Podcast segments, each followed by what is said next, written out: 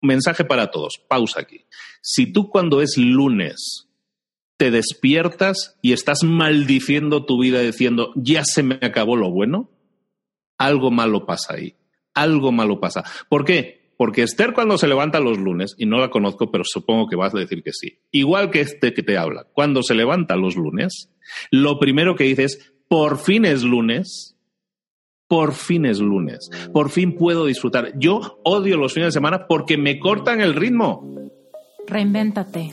Empieza por tu mente, tu corazón y tu espíritu. Eres perfecto y eres perfecta tal como eres. Solo tienes que darte cuenta. Libérate de tus complejos, de tus creencias limitantes, crea tu vida y recibe todo lo que necesitas. Asume ya la identidad de quien anhelas ser. Yo soy Esther Iturralde, Life Coach Espiritual. Este es un espacio seguro para que recibas las herramientas, las epifanías y los parteaguas para que de una vez por todas te liberes del deber ser social, cultural o religioso. Mi misión es abrir brecha, hacer las preguntas incómodas para que conectes contigo y con Dios. El resto lo decides tú.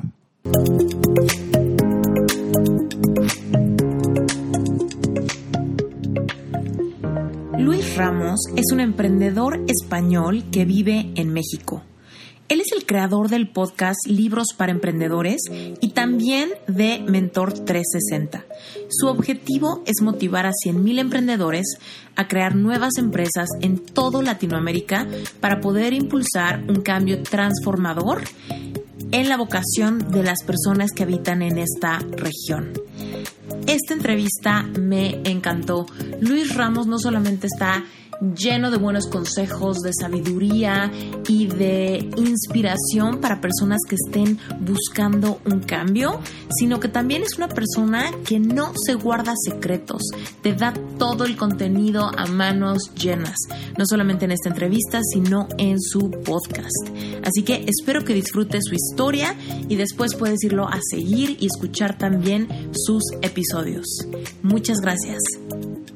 O sea, sí, yo soy un reinventador oficial de mi vida constantemente. Yo, em, bueno, antes de eso, yo estudié, yo soy ingeniero, yo, yo estudié eh, sistemas, computación, que le llaman en México, que es eh, informática, que le llaman en España. Y yo estudié eso y yo estaba trabajando, llevaba 10 años trabajando en un, estuve 10 años trabajando en un banco alemán, trabajé por toda Europa, dirigiendo equipos y me iba muy bien. Y en teoría tenía la vida soñada, esa vida en la que tú pues, estudias primaria, secundaria, universidad. Eh, en mi caso yo todavía tuve que hacer un año de servicio militar, pero haces un año de servicio militar y luego haces eh, tu carrera en una empresa y creces en la empresa y medras y todo eso. Y me fue muy bien y yo cumplía con todos los requisitos, tenía todos los checks marcados. Estabas haciendo el deber ser al pie de la letra. Sí, y ya estaba ya como la cosa muy marcada. Digo, bueno, pues de aquí hasta la jubilación, ¿no? Voy subiendo y me queda una jubilación dorada, ¿no? Y ese es como el plan de vida que, al que estamos programados todos. Pasa el niño, era como medio rebelde, salió medio rebelde el niño y yo cuando llevaba nueve, diez años, pues ya no, ya no tenía yo muchas ganas de seguir, estaba muy quemado, que le dicen en España, estaba muy agobiado con mis jefes, el hecho de no poder tomar decisiones, incluso aun siendo un directivo, no poder tomar decisiones, sino que depender mucho de la apetencia de otra persona al final de las decisiones. De, siempre, siempre hay una capa por encima de ti, para decirlo de alguna manera. Y yo siempre había tenido la inquietud de emprender. Eh, y yo tenía la inquietud de construir, ¿no? Siempre había dicho, a mí me gusta crear cosas, ¿no? Tenía la, la inquietud de construir. Yo no tengo ni idea de construir, ni, ni, sabía de arquitectura, ni nada de eso. Vine a México por una boda. A mí me invitaron, yo vine de invitado a una boda aquí en Puebla, que es donde vivo. No, la boda, porque las bodas mexicanas son diferentes a todas las bodas. Sí, hay gente disfrazada de azul y amarillo que yo no acababa de entender. Había conceptos que yo no entendía. Los timbiriches, ¿no? Bueno, pues eh, yo vengo a esa boda y pues nada, pues ahí me, yo me quedé, como dirían allá, como dirían antiguamente, quedé prendado de una señorita. Entonces, entonces, entonces dije, bueno, pues voy a voy a regresar a conquistarla. Entonces me pedí, me pedí, me pedí un año sabático en el trabajo, que se llama un año sin trabajar, y podía yo regresar, ¿no? A mi puesto digo, me la voy a jugar, ¿no? Y voy un año. ¿Cuánto fue, Luis? Esto fue en el 2004, 2004 más o menos. En el 2004. Entonces yo vengo a México con ese año sabático por delante. Yo vengo con un vuelo de tres meses, porque era turista, solo puedes estar tres meses. Vengo tres meses de turista y a conquistar a la niña. A la niña la conquista salió bastante mal la cosa porque al mes ya me dijo que, que, no. Entonces a mí me quedaban dos meses, me quedaban dos meses en México. Entonces me quedo esos dos meses en México. Yo, muy, yo soy muy mochilero de origen. Entonces, pues me mochileé medio país, conocí medio país y, eh, y yo había venido originalmente a una boda, hice mucha amistad con la familia de, de esta chica que se había casado, de Mercedes. Hice mucha amistad con Memo, y me, que es su hermano mayor. Y en una de esas charlas, comidas, carnes asadas y eso, pues, eh, oye, pues es que a mí esto de la construcción me encantaría. Entonces empezó, a él dice, ah, pues a mí también. Empezamos a ver números y cosas. Dije, oye, pues eso podría ser factible. A mí todavía me quedan nueve meses de año sabático, ¿no? Entonces dije, pues me la voy a jugar. Y regresé a España yo tenía dos, eh, dos depas, en dos pisos que se llama ya, dos pisos en Barcelona.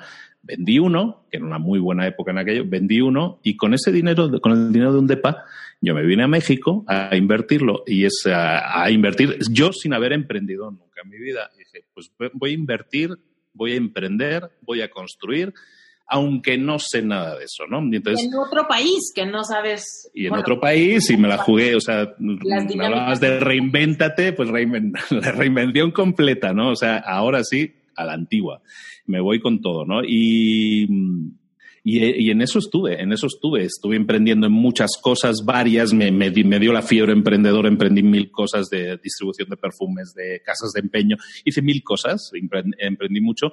Muchas, la mayoría no salieron bien, pero algunas sí, ¿no? Y alguna de las que salió bien muy bien, en este caso fue la construcción. Entonces yo empecé a construir eh, y nos fue muy bien, la verdad, nos fue muy, muy bien. Eh, construimos fraccionamientos, casas y luego nos separamos y Guillermo fundó su propia empresa, yo la mía. Entonces hemos seguido por separado, pero somos los mejores amigos y seguimos eh, relacionados con la construcción, ¿no?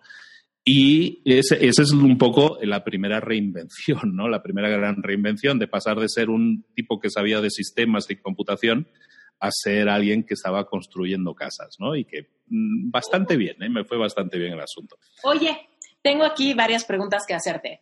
Hay mucha gente que escucha Reinventate que tienen esa disyuntiva de decir, oye, estoy siguiendo un deber ser ya le invertí mucho tiempo a esta empresa o a luchar en esta carrera de que me asciendan o que me den esto o aquello en esta empresa. Y quizá no me gusta y tengo ese gusanito de emprender, pero como que tengo la tentación de ignorarlo por todo lo que implicaría escuchar esa necesidad interna. Y hay mucha duda de, bueno, quizás es la rutina, bueno, quizá es que estoy cansado, bueno, quizá es que este ha sido un año muy pesado. Cuéntanos tú, ¿cómo se siente que, cómo se siente esa monotonía y cómo se siente esa, esas ganitas de emprender? O sea, ¿cómo puedes identificar que lo que te está pasando es literal como un momento para hacer un, para pivotear, si es que esa palabra existe, ¿no? O, o sea, cómo distinguir la voz de una verdadera necesidad de romper el molde y de estar en otro lugar donde estés más alineado y no caer como en este, en este miedo de sabotearte y no confiar con estas emociones que tienes. Mira, la vida, la vida es una balanza, te lo dice un Libra, la vida es una balanza y entonces al fin, al final, los mejores. Al final lo que tienes que, lo que tienes es que poner dos cosas y contrapesarlas, ¿no? Y al final em, hablabas de cosas que nos duelen, que cosas que nos generan dolor, que no nos permiten ser nuestra mejor versión cuando somos empleados, ¿no? Cuando seguimos ese camino del empleado que decíamos de estudia, trabaja para ser algún día un perfecto retirado, ¿no? Eh, hay muchas cosas que pesan ahí, ¿no? Hay muchas cosas que pesan, pero sobre todo la que pesa es la certidumbre y la incertidumbre, ¿no? La certeza y la incertidumbre. Eh, yo quiero tener la seguridad de que cada mes voy a poder pagar la luz, el agua, el colegio de los niños. Eh, que, voy a tener lo suficiente para pagarle el, el, coche o pagar la casa, lo que sea que esté pagando, ¿no? La hipoteca. Y entonces nos centramos en adquirir cosas que nos permitan programarnos la vida. El emprender es lo opuesto a eso. Es decir, si alguien busca la seguridad en el tema del emprendimiento, que lo olvide. Eso no va a ser así, nunca. Emprender es lo más parecido. Había aquella, película de un tipo que cruzó en las Torres Gemelas eh, caminando, ¿sabes?, sobre en un cable. Emprender es eso. Emprender es eso. Es más fácil que te caigas que que llegues al otro lado, ¿no? De hecho, el 80% de las empresas que se arrancan fracasan. Entonces, en ese sentido, eh, y, estaría mal que yo dijera, oye, pero se supone que Luis animaba a la gente a emprender, ¿no? Dios, sí, las animo a emprender, pero con realismo, ¿no? Con un poco de realismo. Pero tienes que poner encima de la mesa cosas que también tiene positivas. ¿Qué cosas tiene positivas el emprender? Pues básicamente que consigues si te va bien, una libertad financiera. Si te va bien, no tienes jefe. Si te va bien y te organizas bien, a lo mejor no trabajas tantas horas. Entonces, hay muchos si te van bien, ¿no? Pero claro, tienes que poner en esa balanza que decíamos un poco las dos cosas. Es decir, es tan insoportable tu jefe, es tan insoportable tu trabajo que necesitas emprender. A lo mejor lo que necesitas, y ojo, esto se lo digo por el bien de todos, a lo mejor lo que necesitas es un cambio de trabajo, simplemente eso, cambia de empleo. A lo mejor eso es lo único que necesitas, un cambio de aires, ¿no? O te tomas un año sabático si se te permite, te puedes tomar ese año sabático que yo me, que me tomé yo y replantearte las cosas, ¿no? Pero eh, algo que, que, es importante es que emprender no es sencillo, emprender no es, una, no es la panacea, hay mucha gente que no le va bien, entonces tienes que valorar si lo que estás haciendo ahora realmente te llena o no. Si no te llena tu trabajo, si no te llena tu empleo, mira si a lo mejor lo que necesitas es un cambio de empleo. Si no, empieza a poner en esa balanza, ¿sabes qué? El tipo de vida que llevo, la calidad de vida que llevo, sobre todo lo realizado que yo me siento, lo siento, eh, siento que es inalcanzable si continúo en este empleo y siento que es alcanzable si emprendo algo por mí mismo, cuando el peso de la balanza te lleva a decir que sí a emprender, es entonces cuando lo tienes que hacer, no antes.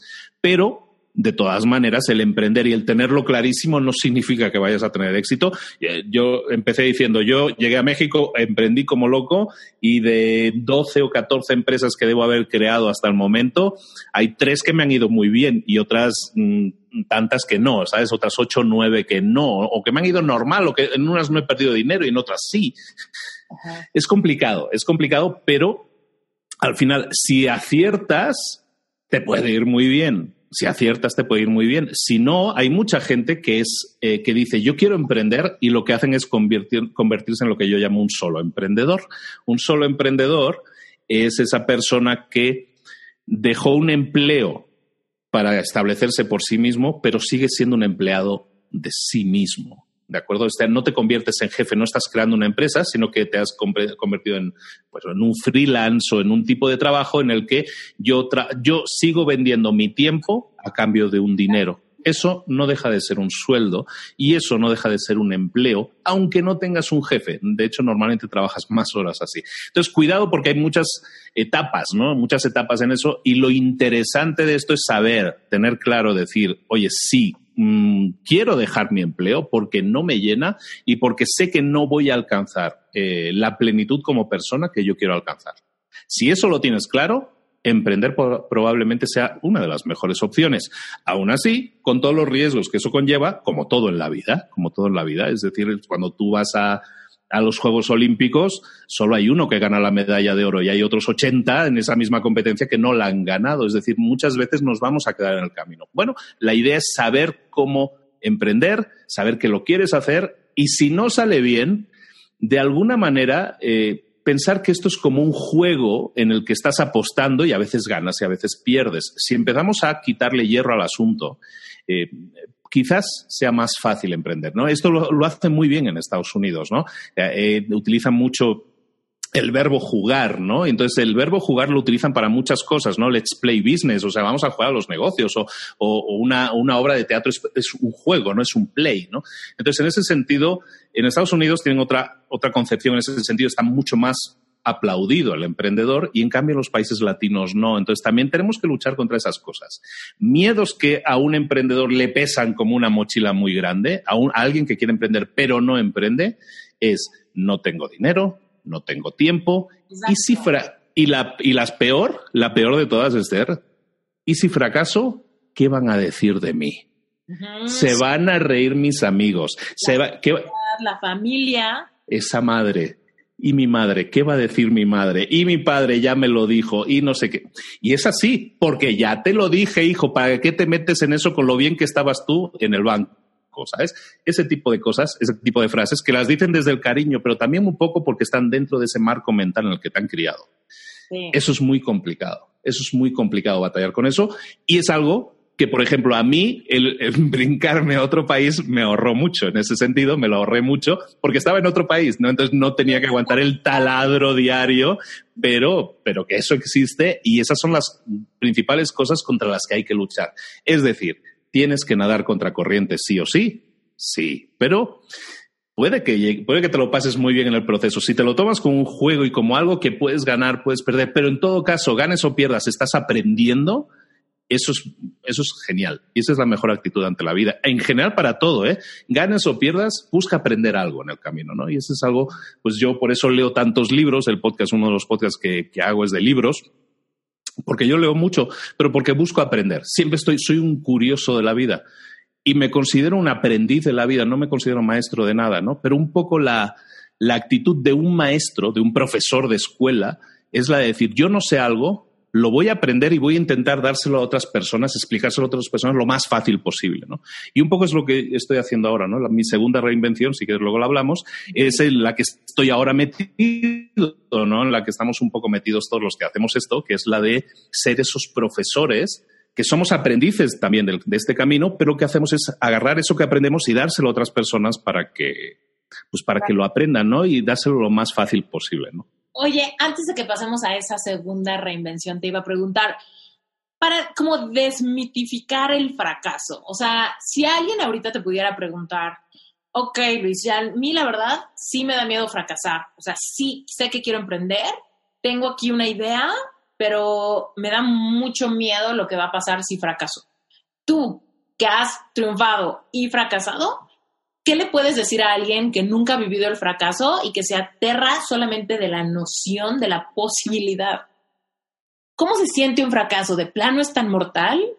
Ah, se, se, siente fatal, se siente fatal. De hecho, yo hay fracasos, hay gente que se lo toma muy, yo me lo tomo muy a pecho. Entonces, eh, eh, me cuesta, me cuesta desprenderme de eso, ¿no? Entonces es una mochila que tú vas cargando también. O sea, si hay gente que seguramente dirá, ah, yo me voy a la siguiente cosa sin problemas, y conozco gente así.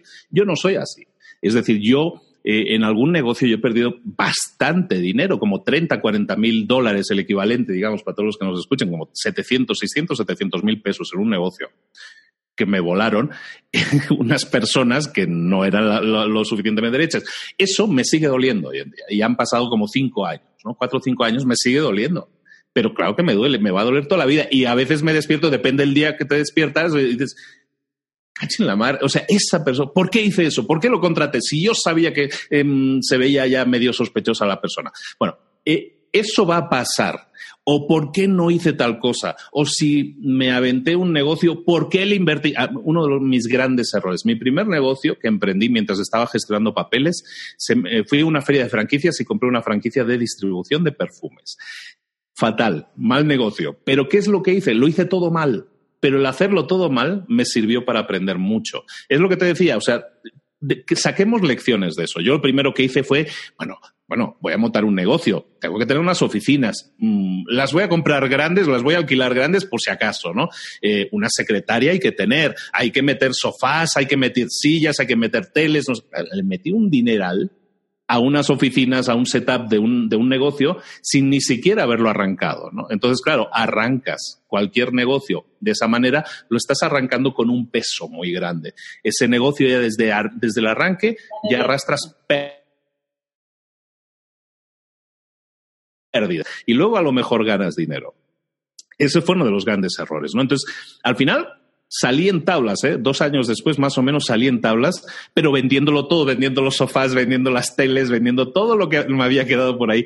Pero porque al final los negocios son así. Cometes errores y la cosa es intentar subsanarlos lo antes posible, darte cuenta lo antes posible. El emprendedor está siempre muy ilusionado con la idea, Y ese es el gran problema de un emprendedor. Los emprendedores que somos soñadores, yo, yo me considero un soñador. Yo soy muy soñadora.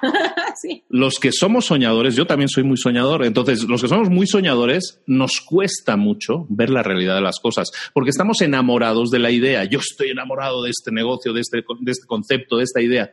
Pero la realidad de un negocio es mucho más fría, son números y hagas lo que hagas, es, da igual que tú tengas una ONG como que tengas un banco. Lo que hace funcionar tu negocio es que tengas lo que llaman el flujo de caja. Es decir, que tengas dinerillo en el cajón. Si abres el cajón y no hay dinerillo, ¿qué va a pasar? Ni pagas sueldos, ni pagas rentas, ni pagas luz, ni agua, ni gas. Y ese negocio, por muy mucho que estés vendiendo, se va a tener que cerrar porque no se puede mantener abierto. Entonces, en cualquier negocio, lo que hay que buscar es esa el ser productivos y el ser efectivos, y, aunque suene muy aburrido decirlo, pues que los ingresos sean mayores que los, que los gastos y que de esa manera tengamos dinerillo en la caja. Claro. Porque si no, no hay negocio que funcione. Claro, si tú arrancas un negocio, como yo te decía, con la oficina, con la niña guapa, con el no sé qué, con las teles y los sofás, ¿qué sucede? Que estás metiendo mucho dinero negativo en esa caja. Es decir, has sacado mucho dinero de la caja, entonces hasta recuperarlo va a pasar mucho tiempo. En resumen, si tú quieres emprender, porque este señor que venía aquí a hablar de emprendimiento y resulta que nadie se anima a emprender, si quieres emprender, lo interesante es que hoy en día sí se puede hacer sin tener que hacer, sin tener que cometer esos errores. Hoy en día tú puedes comenzar un negocio básicamente con cero pesos, con cero dólares, con cero euros, da igual. Porque, porque hoy en día tenemos la posibilidad de eh, acceder a mercados muy grandes, tenemos Internet, que es una ventana al mundo, que Internet lo podemos tener en nuestro teléfono, que sigue siendo una ventana más pequeñita, pero una ventana al mundo, y que podemos crear ofertas, productos, servicios y ponerlos delante de la gente muy rápidamente, sin tener que invertir un peso en un local. Es decir, yo se me ocurre eh, hacer una cosa para envolver libros, ¿no? Un papel diferente o se me ocurre un sticker nuevo que acabo de diseñar porque yo diseño stickers. O se me ocurrió cualquier cosa. Yo puedo hacer el producto mínimo viable, que se llama, y me pongo así muy técnico. Puedes hacer una versión mínima de ese producto, es decir, a lo mejor solo tengo dos stickers, he hecho dos porque son los que me caben en la impresora.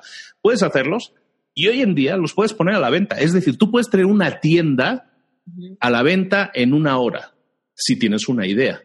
Entonces, esa la ventaja es que hoy en día puedes emprender de una forma muy sencilla, en ese sentido, sin arriesgar tanto, sin decir, oye, tengo que tener un negocio. Claro que hay gente que todavía monta negocios que son tiendas físicas y todo eso. Claro que sí. Un restaurante o algo así. Pero, Pero sigue siendo un riesgo, sigue siendo un riesgo grande, ¿sabes? En ese sentido, si no lo tienes claro, yo empezaría, como decíamos, alguien que es empleado y que quiere pasar a emprender, yo le diría, ¿por qué no buscamos algo? Empezamos en pequeñito, vamos agarrando un poco de confianza, nos vamos rodando, porque puede haber errores, es decir, nos vamos a caer. Entonces, si te caes y tropiezas, por lo menos que el golpe no sea muy grande, ¿no? Es decir, si yo empecé y para emprender mi negocio me gasté 300 mm, dólares porque me costó no sé qué hacer la tienda en línea, lo que me gasté, pon que me gasté 300 dólares. Bueno, si no sale bien, Claro que me duele, perdí 300 dólares, pero bueno, pues a lo mejor no me quedé empeñado para toda la vida, ¿sabes? No he pedido un crédito. No vendí para mi casa para poner este negocio. Pero a mí me ha pasado ver a gente, y, ahora que tocas a mucha gente en muchos países, me ha tocado a gente que dice eh, exactamente ese caso. Yo he trabajado toda la vida como empleado, ¿no? Y mi sueño era poner un negocio. Entonces, como a mí y a mi pareja nos gusta mucho ir a bailar, lo que hice fue montar un, un antro, una discoteca de salsa porque a ellos les gustaba mucho. Eso me ha pasado a mí verlo. Y claro, ves a gente que dice, agarran dos parejas que no tienen ninguna experiencia en llevar locales nocturnos, pero que les gustaba mucho bailar y montan su negocio. Una cosa es la pasión que puedas tener por algo, por eso te digo, la idea nos enamora mucho y a ellos les enamoraba mucho la idea de meter un local de donde se baile salsa. Pero si no tienes experiencia de negocios, eso puede ser muy arriesgado. En su caso lo fue y su negocio cerró a los tres meses y perdieron todos los ahorros de su vida. Entonces, eso nos puede pasar si nos arriesgamos demasiado. La idea, empieza en pequeño, por lo menos hasta que pilles un poco de, experiencia, ¿no? Es decir, si tú has trabajado toda la vida en empleado y quieres montar un restaurante de 500 mesas, pues yo te diría que a lo mejor vale más la pena que empieces trabajando en un restaurante, sabiendo cómo funciona, siendo gerente en un restaurante, aprendiendo bien y luego decidiendo, ¿sabes qué? Si ahora con lo que sé, creo que sí puedo hacerlo. Incluso ahora puedes vender algo que ni siquiera existe todavía. O sea, puedes venderlo, ya lo produces y lo vendes. Hay una, hay una historia muy. Eh, lo, que está, lo que te estaba explicando antes era, un concepto que le llaman el Lean Startup. Lean Startup es un libro que se llama, que explica básicamente eso, ¿no? Que puedes arrancar un negocio simplemente partiendo de una idea, haciendo el producto mínimo posible y lo pones en el mercado lo antes posible. El, escritor de ese libro, que se llama Eric Ries, decía eh, tiene una historia muy, muy chistosa en la que decía exactamente eso, Esther. Decía, oye, eh, yo tenía una idea para programar, el, tipo es de, los míos, ¿no? De informáticos, de sistemas. Y yo tenía una idea para programar un videojuego, ¿no? Entonces lo que hizo es, en vez de estar tres años programando el videojuego y diseñando el videojuego y haciendo el videojuego, dijo, ¿sabes qué? Voy a dibujar en una pantallita cómo sería mi videojuego si estuviera funcionando. Hizo dos capturas de pantalla de un videojuego que no existía y lo puso en un anuncio de Facebook.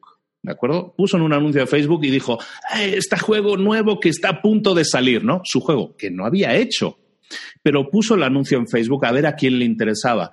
Y entonces la gente llegaba a una página y déjame aquí tu correo electrónico y serás el primero en saber cuándo el juego vaya a salir. El juego no lo había hecho, pero el tipo de esta manera pudo validar, lo que se llama validar, se llama en los negocios, es validó su idea validó su idea. Es decir, ¿hay gente interesada en este producto o no? Porque si no hay gente interesada en el producto, ¿para qué lo, vas a, ¿para qué lo vas a hacer? ¿no? Entonces, esa es la, idea un poco de esto, ¿no? Vamos a intentar hacerlo con el menor impacto posible, vamos a intentar gastarnos lo menos posible. Y si quiero hacer un negocio que obligatoriamente me tengo que gastar dinero, lo que voy a hacer es, por lo menos, montarlo con un equipo que tenga la suficiente experiencia y yo también tener la suficiente experiencia para decir, yo sé responder a las eventualidades porque las va a haber, ¿no? Lo que decíamos del restaurante, lo que decíamos del local de salsa. Si no lo has hecho nunca, probablemente empieza con algo más pequeño, ¿no? Pero sí emprende, por supuesto que sí. Me encanta. Oye, y entonces, digo, te voy a preguntar otras cosas de cómo generar una idea y demás, pero antes de llegar a esa parte, quiero la segunda reinvención, porque ya estabas en México, construcciones, condominios, perfumes, algunos fracasos, algunos éxitos. ¿Qué pasó después? ¿Dónde vino la parte de internet, figura pública, mentor? ¿Qué pasó? Y lo que pasó fue la vida, de nuevo pasó la vida y soy el, tipo que está constantemente eh, intentando aprender cosas, ¿no? ¿Te enamoraste lo que me... ¿Perdón? ¿Te enamoraron otra vez? No, no, ya me había casado. Para esa ya me había casado aquí con una mexicana. Eso es lo que me, lo que me, lo que tengo ahora. Tengo hijos mexicanos y todo. El, el tema, el tema fue que hablábamos de que yo me había dedicado a la construcción. Nos habíamos quedado en ese punto, ¿no? Entonces, segunda parte de la película. La segunda parte de la película fue que yo no estoy hecho para la construcción de casas. Yo no estoy hecho para la construcción de casas. A mí no me, no se me da bien el, las tensiones que se generan con los clientes. Yo sufro mucho. Yo estábamos hablando que a mí me gusta mucho crear. Entonces yo le pongo mucha ilusión a las casas y luego hay gente que ni las disfruta y que el comprador la quiere para, para rentarla o la quiere para, eh, para, no sé, para tenerla por ahí como inversión o la gente que no le da uso. A mí me ha pasado ver casas que yo había construido y estaban súper mal cuidadas y todo eso. Y todo eso a mí me dolía. Entonces yo lo sentía como algo personal, ¿sabes? Son como mis hijos, ¿no? Entonces, súper empática. Creo que tenemos mucho ¿Cuándo es tu cumpleaños? 2 de octubre. Nunca se olvida. bueno, pues el 2 de octubre nunca se olvida. Ya, ya me salió la mexicanada también, ¿no? Bueno, pues el, el tema es ese. Entonces yo no estaba no estaba feliz no lo, no lo estaba disfrutando. No estaba, como decías, la empatía que yo tengo hacia la gente hacía que yo no disfrutara ese proceso.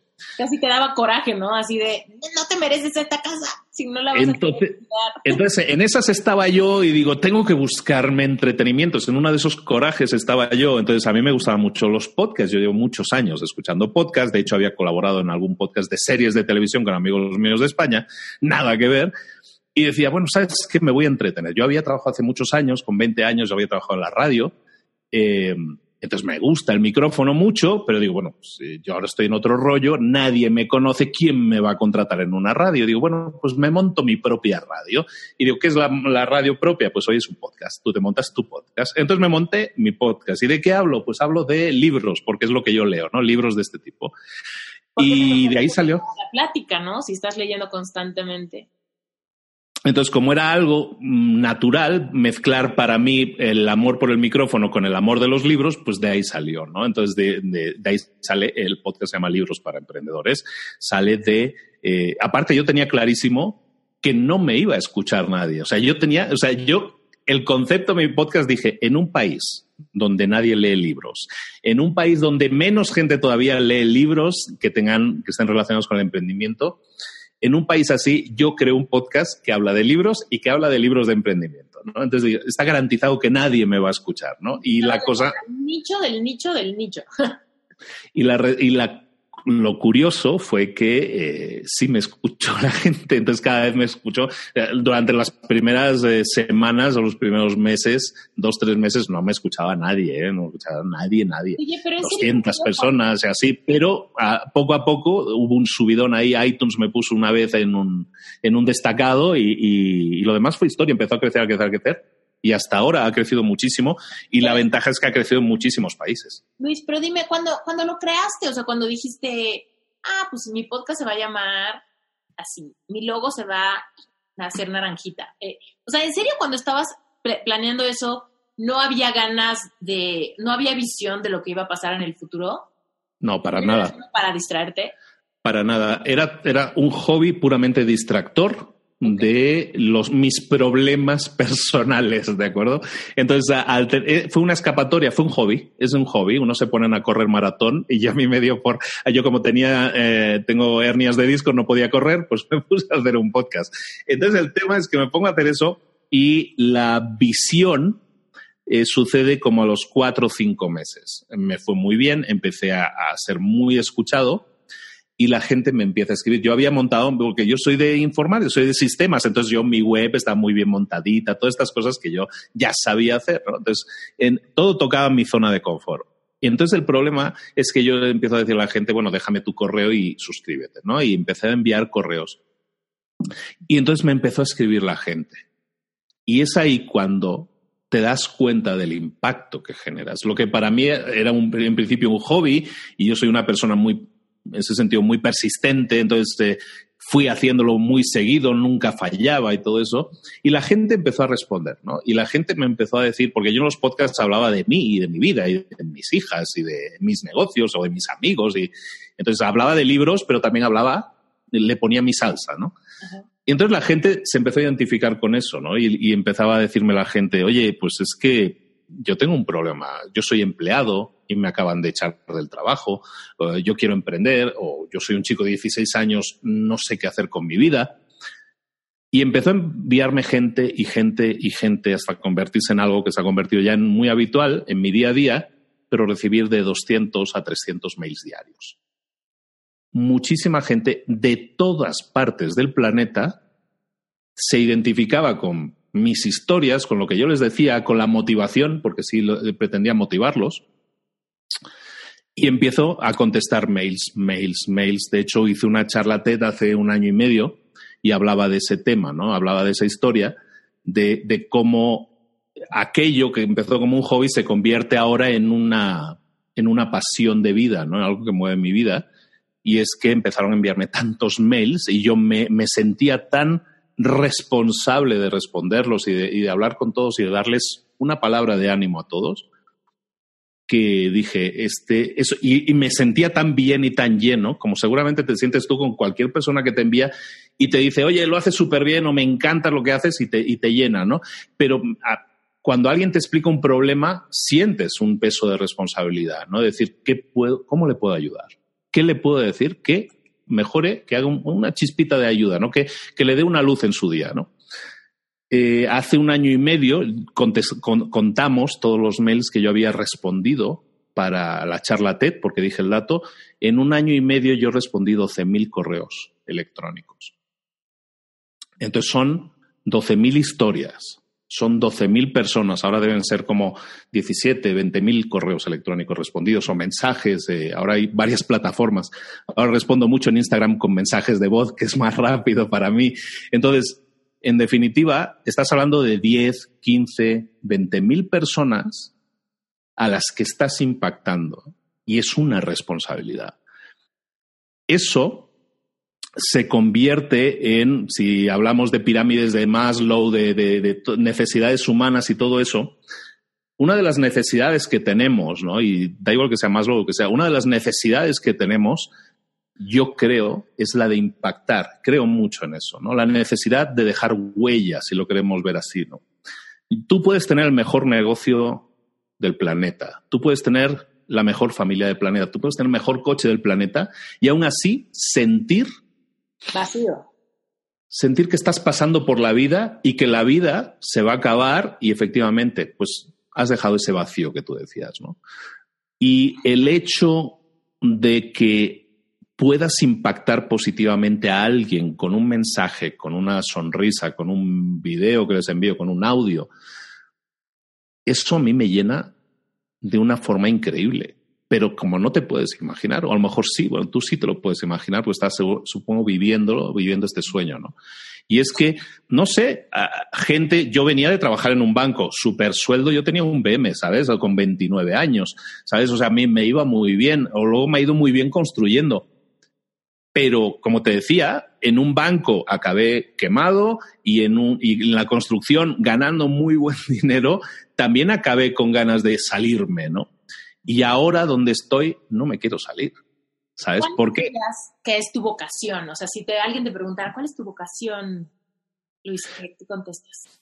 Eh, mi vocación es ayudar a los demás. O sea, es una, lo que más me llena en la vida, lo que yo he descubierto, y fíjate la edad que lo he descubierto, lo he descubierto y es que a mí lo que me llena es ayudar a los demás. Te mencionaba antes, hace unos minutos, te hablaba de la, lo que es la vocación de un profesor, ¿no?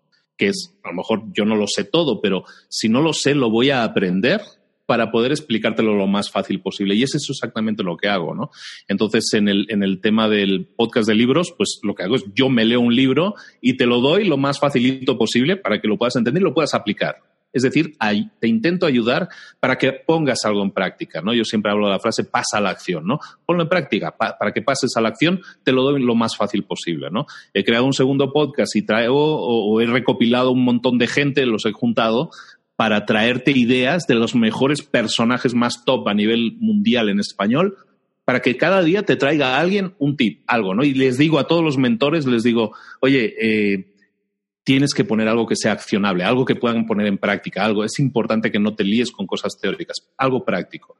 Y lo que busco es eso, es eh, ser, no me gusta mucho la palabra, pero lo llaman mucho en, inglés, un facilitador, ¿no? Un facilitador, el que pone fáciles las cosas a otros, ¿no? Entonces, en ese sentido es un poco maestro, un poco... Y la verdad es que es muy disfrutable. Es muy disfrutable porque se alinea perfectamente con algo que yo he sido toda la vida. Yo llevo leyendo libros desde los 11 años.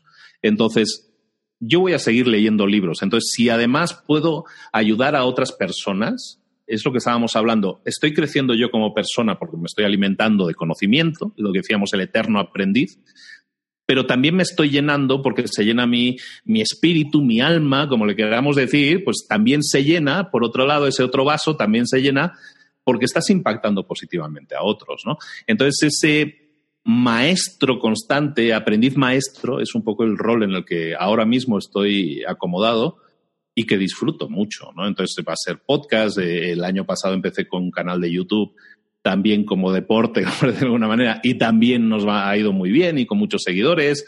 Eh, vienen libros y también espero que tengan un impacto. Al final, lo que decíamos, crear un impacto positivo en otras personas. Y, y en ese es el rol en el que estoy. Me siento muy cómodo porque me siento me siento completo, ¿no? Aunque sea una frase así muy, muy, muy dicha ya, me siento muy completo. Estás alineado con tus actividades. O sea, es, eso es lo que pasa cuando no te hartas de una rutina o de, o de tu trabajo. Cuando estás haciendo algo que te gusta, te sientes alineado con tus actividades del día y que quizá igual hay días donde trabajas un montón, pero si son cosas que van alineadas con lo que quieres, pues no hay ese resentimiento que se genera en estos otros trabajos donde el jefe, la rutina, el tiempo, el sueldo, ¿no? Es como, pero es que aquí se siente tan bien que a pesar de que me puedo cansar o que quizá puedo fracasar con algunas cosas, quiero, quiero seguir, anyway, ¿no?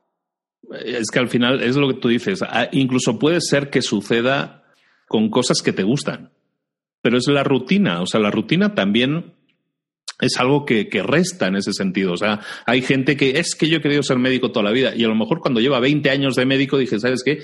Ya me harté de ser médico y eso me ha pasado con gente que me lo dice. Ya me harté de ser y me encanta ser médico, pero ya me harté. ¿Por qué? Porque están instalados en una rutina, ¿no? Entonces el hecho de estar, como te decía, el aprendiz maestro, es decir, siempre estar aprendiendo, constantemente aprendiendo, hace que siempre tengas novedad en tu vida. Y el hecho de tener que ponerte a prueba, es decir, yo me examino cada semana delante de mi audiencia, porque yo me examino, yo estoy pasando un examen eh, como cuando te tienes que sacar un título, ¿no? O sea, tú tienes que ponerte delante de alguien y explicarles un tema y saber, y se tiene que notar algo que estoy aprendiendo a la vez, ¿no? Entonces, estudio, aprendo y me examino y eso me obliga a estar muy alerta, a no estar dormido, a estar constantemente aprendiendo, a estar constantemente creciendo. Y para alguien al que le gusta eso, es, no hay mejor cosa en la vida. Totalmente. Oye, Luis, bueno, a ver, y entonces pones tu podcast, empieza a tener mucho éxito, la gente te empieza a buscar. ¿Cómo empieza este, este, este proceso creativo de, por ejemplo, tus cursos en línea, de talleres presenciales? O sea, ¿cómo avanzó esa pelotita de nieve a generarte todo un modelo de negocios por Internet? Pues básicamente, te digo, ha pasados unos meses y que la audiencia era como muy bestia, esto crecía mucho, pues yo todo lo hacía gratis, o sea, los podcasts son gratis y yo tenía un grupo, había creado un grupo en Facebook que se llama Retos para Emprendedores, también gratis, ¿no? Y llegamos a tener como 35 mil personas ahí dentro, o sea, un grupo muy grande también en Facebook. Y todo era gratis, ¿no? Y eh, estábamos hablando de los mails que yo recibía, de los contactos que yo recibía constantemente. Mucha gente me pedía eh, ayuda. ¿No? Eh, ¿Qué puedo hacer? ¿Cómo lo puedo hacer? Quiero arrancar un negocio, pero no sé cómo, ¿no? y al final, cuando tú estás en un nicho, en un, en un, tema concreto, siempre las preguntas que te hacen son las mismas, ¿no? Y pues al final empecé a recopilar esas preguntas. De hecho, me reuní, eh, regalé consultorías gratuitas a, decenas de personas en aquel grupo y les dije, bueno, pues, y, básicamente aprendía más a detalle cuáles eran sus problemas, ¿no? Y empecé a crear un primer curso. Cuando llevaba casi un año del podcast, lancé mi primer curso y, y, fue bastante bien. Y a raíz de, eso, pues he ido sacando más cursos e intentando siempre dar respuesta a las dudas que te están preguntando más habitualmente. Es decir, pues intentas crear herramientas para que la gente vaya de tengo un problema a he solucionado ese problema, ¿no? Entonces es un poco es un poco eso, ¿no? No hay mucho más que eso, es comunicación constante, bueno, sí es mucho, o sea, parece así muy fácil decirlo, es mucho trabajo, pero es, eh, es comunicación constante con la gente que, que te está siguiendo. Lo bonito de esto, Esther, y que tú lo estás haciendo y muchos como nosotros lo están haciendo, es que estamos creando, yo le digo que estamos creando una plataforma. Una plataforma es un, un, lugar, si lo ves como un escenario, nosotros nos estamos construyendo un escenario, nos subimos ahí y explicamos nuestras ideas. Entonces, cada vez nos escucha más gente. Entonces, cuando tú notas que le explicas a otra persona algo y le ayudas, tú te sientes realizada, igual que yo me puedo sentir realizado. Y eso hace que automáticamente te dé la fiebre, a ti te da y a mí también me da, la fiebre de decir, tengo la obligación de hacer llegar esto a la mayor cantidad de gente posible. Quiero ayudar a más gente todavía. He ayudado a 100 personas, quiero ayudar a mil he ayudado a mil, ¿cómo carambas puedo hacer para ayudar a diez mil? Y, lo, y, te y es una fiebre, pero es una fiebre bonita, disfrutable, porque es una fiebre de dar, dar, dar, de impactar, impactar, impactar cada vez más. Y en eso estoy, y en eso estás tú, y en eso estamos. útil, ¿no? claro. esa satisfacción de ayudar es porque nos hace sentir útiles. Impactas positivamente, ¿no? Así, a mí me gusta el, concepto ese del impacto positivo, ¿no? O sea, de, tocar a la gente, una, una, frase que también digo mucho. Ah, yo quiero tocar a la mayor cantidad de gente posible, ¿no? Y lo intento tocar ayudando, ¿no? O sea, desde el punto de vista que estamos creando esta plataforma, ese podio, desde el que hablamos y, y ayudamos y damos ideas. Nosotros al final comunicamos ideas. No, no hacemos más que eso. Pero buscamos que las ideas que damos, si las damos es porque creemos en ellas, punto uno. Y si las damos es porque creemos en ellas y porque queremos que la gente las disfrute, las ponga en práctica y obtenga un resultado. ¿no? O sea, si yo creo en mi producto, creo en mi servicio, esto sirve para cualquiera que quiera emprender, si yo creo en lo que estoy haciendo, entonces mi obligación es, evidentemente, hacer llegar esto a la mayor cantidad de gente posible. Si yo invento un líquido para limpiar lentes, y es muy bueno y los limpia increíble y durante un día no se empañan, mi obligación es hacer que millones de personas tengan este producto. Y eso es lo mismo, eh, crees un producto, crees un servicio o crees contenidos, que es lo que nosotros creamos, ¿no? Creando esta plataforma. Al final es impactar positivamente y como dices, no hay mayor premio. Esto no lo hacemos por dinero, pero el dinero hace que podamos seguir funcionando. O sea, cuanto más dinero ingresemos, no es porque ay, es que más bueno será mi coche. No, es porque más podemos invertir en llegar a más gente todavía. Y eso mucha gente no lo entiende. Mucha gente dice, ah, mira, este que lo hace por el dinerillo, ahora está vendiendo cursos porque quiere sacar dinero. No. Hay otro tema ahí psicológico que podemos tratar así muy por encima, que es que mucha gente no valora lo gratuito.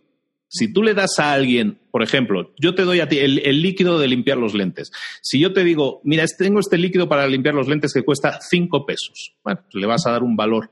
Si yo te digo, no, tengo este líquido para limpiar eh, lentes que cuesta 500 pesos, pero te los deja, vamos, brillantísimos, le vas a dar mucho más valor a eso. ¿Por qué? Porque es más caro. La gente, el gratuito, no le da el mismo valor que el, que el caro. Por eso hay gente que vende un curso de, yo qué sé, de cómo hacer publicidad en Facebook y lo vende a 100 dólares y otros lo venden a 3.000 dólares. ¿Cuál te tomas más en serio? Te tomas más en serio el de 3.000 dólares. ¿Con cuál vas a obtener más resultados? Con el de 3.000 dólares. Seguro. ¿Por qué? Porque es que si no, no recupero el dinero que pagué. Entonces es lo mismo con los cursos gratuitos o los cursos de pago, ¿no? que es un poco lo que hacemos también nosotros hacen muchas plataformas, como puede ser la tuya también, que es que no ponemos un precio porque, ay, es que queremos enriquecernos a costa de la gente. No, es simplemente para que la gente se dé cuenta de que eso tiene más valor de lo que a lo mejor le damos eh, porque es gratuito, ¿no? Pero el contenido que tú haces para tu podcast tiene la misma calidad que el que haces para un contenido de pago. ¿Por qué? Porque yo no tengo un termostato de ahorita veo cosas más o menos y al rato cosas muy buenas. Ay, como es un podcast que estoy haciendo gratis, entonces bajo el termostato de la calidad y voy a dar poquita calidad. Solo voy a dar buena calidad cuando me paguen. No, no somos capaces, nadie es capaz de hacer eso. Entonces, los contenidos que damos, sean gratuitos o sean de pago, son buenos. Pero el hecho de ponerlos de pago es simplemente una señal para el que los compra de decirle, ese es tu compromiso con ese contenido. Y eso es lo que buscamos, ¿no? Entonces, en eso, eh, creación del contenido que hablábamos, empecé a, crear contenido de pago y es entonces cuando te das cuenta de que el impacto que puedes tener es mayor, porque el compromiso de la gente que ha pagado es mucho mayor que el compromiso de la gente que no ha pagado. Y es, es la realidad también de cómo pensamos los humanos, así, así estamos diseñados. Y pues tenemos que jugar también con esas reglas del juego. Además de que digo, evidentemente es padrísimo, ¿no? Y por eso estamos aquí y todo, pero al mismo tiempo, si nunca monetizas, pues yo estaría de regreso de diseñadora gráfica y tú estarías de regreso construyendo casas. Y no, podrías dedicarte al 100% a esto. Eso es completamente cierto. Es completamente cierto. Pero sí, es, eh, eh, eso nos permite poder dedicarnos al 100% a esto. ¿De acuerdo? Y a mí me, a mí me, Interrumpo este episodio rapidísimo para volver a invitarte a Relevante Espiritual. Estoy súper emocionada por este proyecto. Sé que vamos a llegar a lugares más profundos de nuestro subconsciente para de una vez por todas empezar a encontrarle la manera de cómo podemos arrancar esas creencias limitantes y realmente potencializar todos nuestros esfuerzos para que empecemos a manifestar la vida que queremos hacer, todo desde ese lugar de conexión espiritual donde sabes que mereces perseguir tus sueños y no solamente perseguirlos, sino lograrlos. Vas a aprender a utilizar las leyes universales para manifestar y co-crear todo lo que quieras, pero desde un entendimiento profundo de cómo es que fuiste creado, por qué quieres las cosas que quieres y por qué tienes las emociones negativas que de repente tenemos. El miedo al fracaso, el miedo al cambio, la incertidumbre al futuro o cualquier problema que no sepas manejar. En Relevante Espiritual se trata de hablar en un espacio seguro, hacer todas las preguntas que tenemos para de una vez por todas empezar a movernos rápido y crear la vida que queremos tener. Toda la información está en esteriturralde.com, diagonal relevante espiritual. Recuerda que relevante no es un curso, relevante es una membresía mensual, lo cual quiere decir que si decides entrar, tu compromiso inicial solamente es de cuatro semanas, puedes cancelarlo, puedes entrar, ver de qué se trata y decidir si te quedas o no te quedas otros meses.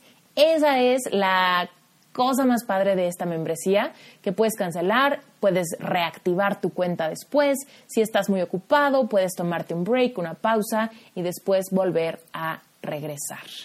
Relevante espiritual es donde llevamos la plática a lugares más profundos de tu subconsciente y del mío.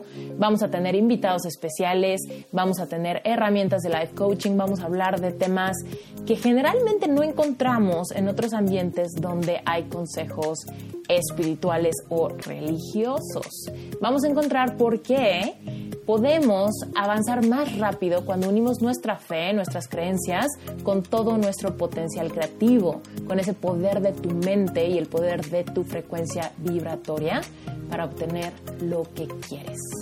Pero desde un lugar de amor, desde un lugar de empoderamiento total, desde un, desde un lugar de autodescubrimiento y de profundo amor propio. Continuemos con el episodio. Me ilusiona mucho despertarme cada día y eso es algo que, que todo el mundo se tiene que sentir de la misma manera. Mensaje para todos, pausa aquí. Si tú cuando es lunes te despiertas y estás maldiciendo tu vida diciendo, ya se me acabó lo bueno, algo malo pasa ahí. Algo malo pasa. ¿Por qué? Porque Esther cuando se levanta los lunes, y no la conozco, pero supongo que vas a decir que sí, igual que este que te habla, cuando se levanta los lunes, lo primero que dice es, por fin es lunes, por fin es lunes, por fin puedo disfrutar. Yo odio los fines de semana porque me cortan el ritmo. Yo quiero que sea lunes. Entonces, si tú que estás escuchando esto dices, mm, es que el lunes se me acabó lo bueno, ya empieza otra vez lo malo, hasta que llegue el viernes no voy a volver a disfrutar, entonces tienes un grave problema porque el 75% de tu vida lo estás odiando. ¿Sabes qué me pasa a mí? Te voy a contar. Digo, mi audiencia sabe perfecto mi dinámica de que vivo sola en México y mi esposo en Estados Unidos y todo ese drama. Pero el punto es que como vivo sola, yo luego no sé ni qué día es. porque para mí es igual que sea miércoles o domingo. Porque yo amanezco y tengo ganas de hacer las mismas cosas y tengo los mismos pendientes. Entonces, hay veces que digo, puta, es, eh, ah, sábado, ah, porque no tengo, digo, tú sé que pues, siendo papá y así, seguramente tienes que si la comida de domingo, que si el no sé qué. Entonces, ahí viene como este corte de, oye, es fin de semana, ¿no? Pero yo que vivo sola, te lo juro que de repente digo, puta, es martes o es sábado, para mí es la misma cosa. Cuando estás disfrutando lo que haces, no existe el lunes. El concepto del maldito lunes, el Bloody Monday que dicen ellos, no, pues ese concepto tú no lo tienes. Igual que tú no lo tienes, yo no lo tengo. De hecho, yo ansío que llegue el lunes porque el lunes es cuando yo o puedo grabar o puedo reunirme con alumnos o hago cursos o hago lo que sea, ¿no? O, sesiones o lo que esté haciendo. Porque es así. Entonces, para todos esos que estén maldiciendo el lunes, pues a lo mejor tenemos que replantearnos qué es lo que estamos haciendo mal con nuestra vida. Porque vida solo tenemos una, más vale que la disfrutemos. Eso lo digo todo el tiempo, que sepamos, vida solo hay una. Así que o te pones las pilas en el día a día, porque al mismo tiempo es eso, ¿no? Que dices, bueno, ahorita me friego tantito. Y es como, entre ahorita y mañana y pasado mañana, al rato fueron dos décadas, ¿no? Es que al final la gente está entreteniendo su vida, en muchos casos, está entreteniendo su vida hasta que llegue la jubilación. ¿Cuántas veces no hemos escuchado esa frase de em, estoy esperando la jubilación porque entonces es cuando va a empezar lo bueno? Voy a poder viajar. Entonces, Voy a poder hacer todo lo que no he podido hacer en mi vida. Cuando me jubile lo hago. O sea, no. O sea, no, primero, no sabes si vas a llegar. Ojalá y si llegues, pero no sabemos si vamos a llegar. Y si no llegas, ¿qué pasa? Oye, habrás vivido una vida miserable toda tu vida soñando con que algún día eh, la quimera esa de que, ay, sí, entonces sí podré viajar. Bueno, luego podrás viajar con 65 años, a lo mejor sí, y ojalá sí, pero no tendrás ni la vitalidad, ni las ganas, ni la, ni la energía, ni los sueños que tenías ahora tenemos que vivir la vida en el momento, porque vida la que tenemos es la que tenemos ahora, vivimos en el ahora, entonces más vale que disfrutemos. Por eso, eso de el ser el constante aprendiz te permite constantemente reevaluar lo que crees, reevaluar tus valores y a lo mejor lo que te decía el, el, doctor, ¿no? Que cuando soñó ser doctor, seguramente no soñaba con otra cosa, pero a lo mejor 20 años después dice, yo ya no quiero seguir siendo doctor, se puede cambiar sí se puede cambiar. De hecho, deberías cambiar, deberías cambiar probablemente porque seguramente no serás el mejor doctor posible si estás deseando cambiar, ¿no? Entonces, tenemos que ser conscientes de que estamos mutando constantemente, de que nuestros deseos, sueños, eh, nuestra vida cambia constantemente y estamos in impactados por lo que nos rodea también constantemente. Yo no soy la misma persona que vive en España que soy la misma persona que vive en México no soy la misma persona.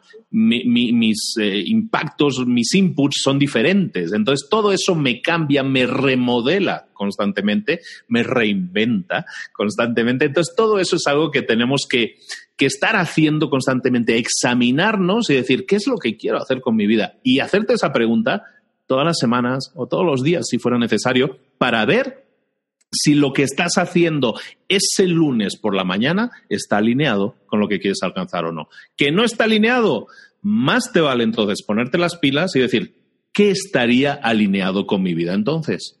Y cambia, pivota, cambia el rumbo del barco, como le quieras llamar, pero cambia, porque si no, ese barco se hunde, señores. ¿Sabes? El otro día, y creo que ayer, estaba hablando con una chava que me decía, es que esto, lo que estoy, el negocio que estoy haciendo no está alineado conmigo, siento que ya no me apasiona, pero ya lo tengo tan armado, ya tengo tanto tiempo invertido, ya está dando fruto que no lo puedo abandonar. Y yo le dije, bueno, es que siento que estoy hablando con alguien que me dice, híjole, es que voy en dirección a casa de mi mejor amiga, pero me acabo de dar cuenta en el GPS que voy en dirección contraria pero como ya manejé 10 minutos en dirección contraria, pues mejor me sigo, ¿no? Y es como, ¿qué? O sea, ¿no te, no te darías vuelta en U lo más pronto posible para ahora sí ir en la dirección correcta, a pesar de que llevas 10 kilómetros en la dirección errónea?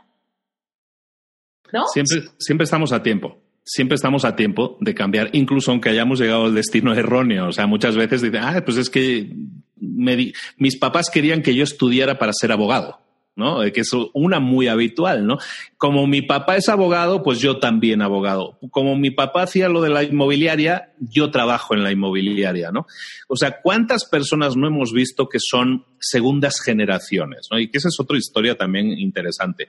¿Cuánta gente dice, no, yo he ahorrado todavía, he trabajado como un negro toda la vida, he trabajado como un animal, pero he ahorrado muchísimo dinero y tengo una empresa montada, lo que tú decías, tengo esta gran empresa montada y se la dejo a mis hijos, ¿no? Pero y sus hijos se ven obligados que no la quieren. a hacerse cargo de esa empresa porque claro, es que, es que es una empresa tan grande y todo eso. ¿Qué suele pasar con esas empresas? ¿Qué suele pasar en la mayoría de segundas generaciones? Que la empresa se va a pique, que los eh, ahorros se van a pique, que todo lo ganado por la primera generación, por el padre, se va a pique en muchos casos. ¿Por qué? Porque los hijos no querían hacer eso, no estaban alineados con eso. Entonces, le puedes dar un Ferrari a ese chavo que no va a ganar ninguna carrera. ¿Por qué? Tenía una bicicleta, o qué tal que tenía alma de hippie. Porque quería ser cantante, quería ser actor o, o quería ser doctor, simplemente, pero no quería estar en esa empresa. Pero alguien tenía que hacerse cargo de la empresa. ¿Qué va a pasar si no con la empresa? Con todo lo que ha trabajado mi papá. Y entonces eso, esa herencia, el, el, el, heredamos las deudas de los padres, pero también heredamos las ganancias muchas veces de los padres, ¿no? Entonces, como mi padre le fue muy bien como doctor, como mi padre le fue muy bien como abogado, yo tengo que ser igual que él, ¿no? Y luego esa lealtad se vuelve la mayor cadena. Es una mochila llena de piedras para muchísima gente que ha hecho eso porque porque se les ha planteado ese modelo como el mejor modelo de vida, en lugar de dejarles ser ellos los que experimenten, prueben o digan, yo sueño con una vida diferente. Y mucha gente sueña con vidas diferentes y aún siendo exitosos, entre comillas, aún siendo gente que gana mucho dinero, es gente que a lo mejor con 50 años o, tienen un ataque al corazón, porque su corazón se, se cansó de vivir. Esa vida ya la, para esa vida ya latió suficiente ese corazón. Mucha gente le pasa, más gente de la que reconocemos. Me acabas de acordar, hace como un año fui con mi esposo a la hacienda donde hacen el tequila de el tequila de herradura. ¿no? Tienen como una gran hacienda y tal, y puedes ir a un tour de tequila. a nosotros nos encanta el tequila, entonces estábamos viendo como todo el asunto. Y entonces, ahí en la zona de Tequila, en Jalisco, nos estaban, nos decían, ¿no? Que la hacienda había pasado de generación en generación, en generación en generación, ¿no? Una familia mexicana, súper millonaria, pero recientemente, ponte los últimos cinco años, vendieron todo, las tierras, la producción, la marca, a Johnny Walker, ¿no? Y entonces la gente que estaba en el tour estaba, pero literal como aterrorizada ante que los hijos, ¿no? De estas generaciones habían vendido a una marca extranjera algo tan de nuestras raíces. A lo cual yo, o sea, pero literal era como una cosa de qué poca, ya sabes, como de qué poca vergüenza, no hay moral, cómo pueden vender algo tan tradición, de tierras mexicanas, del tequila mexicano, a una marca súper, ya sabes. Y yo decía, bueno, pero no conocemos a esos hijos. ¿Qué pasa si esos hijos tienen una pasión diferente y viven en África y están, ya sabes? ¿O qué tal que les gusta la moda? ¿Qué tal que les gusta el arte? ¿Qué tal que les gusta cantar? Y no pueden estar aquí en Tequila como liderando la fabricación y la comercialización de tequila. ¿no? ¿Qué tal que ni siquiera toman? ¿Qué tal que el hijo es alcohólico y está sobrio? Y sabes, es como, no sé. Cada persona tiene su camino y tiene que encontrarlo. Y hay gente que se va a sentir realizada haciendo una cosa y haciendo otra. Y los padres tienen que entender, y este, es un poco así de regaño, pero los padres tenemos que entender, que también soy padre, tenemos que entender que nuestros hijos tienen derecho y la obligación de escoger su propio camino. Y es nuestra obligación darles esa libertad. Esa es la obligación de un padre. No pensar que es que yo les dejo a mis hijos la vida solucionada. Eso es un error. Eso es un error. A lo mejor les dejas económicamente a salvo, pero a lo mejor su mente no está a salvo, están haciendo cosas que no quieren hacer, están, no están siendo felices. Y tenemos que entender como padres que hay gente, que hay hijos que van a ser felices siendo ricos y teniendo coches y sintiéndose realizados, porque están haciendo algo con sus empresas que les llena mucho. Y el coche y la felicidad y el dinero les viene como un añadido, porque están disfrutando lo que están haciendo. Pero tenemos que entender como padres que a lo mejor hay hijos que también son hijos nuestros y los queremos con todo el alma, que a lo mejor son felices siendo hippies, son felices recorriendo África y ayudando en Médicos Sin Fronteras. Y, viven y duermen en una hamaca y, no tienen mucho más que unas sandalias para ponerse.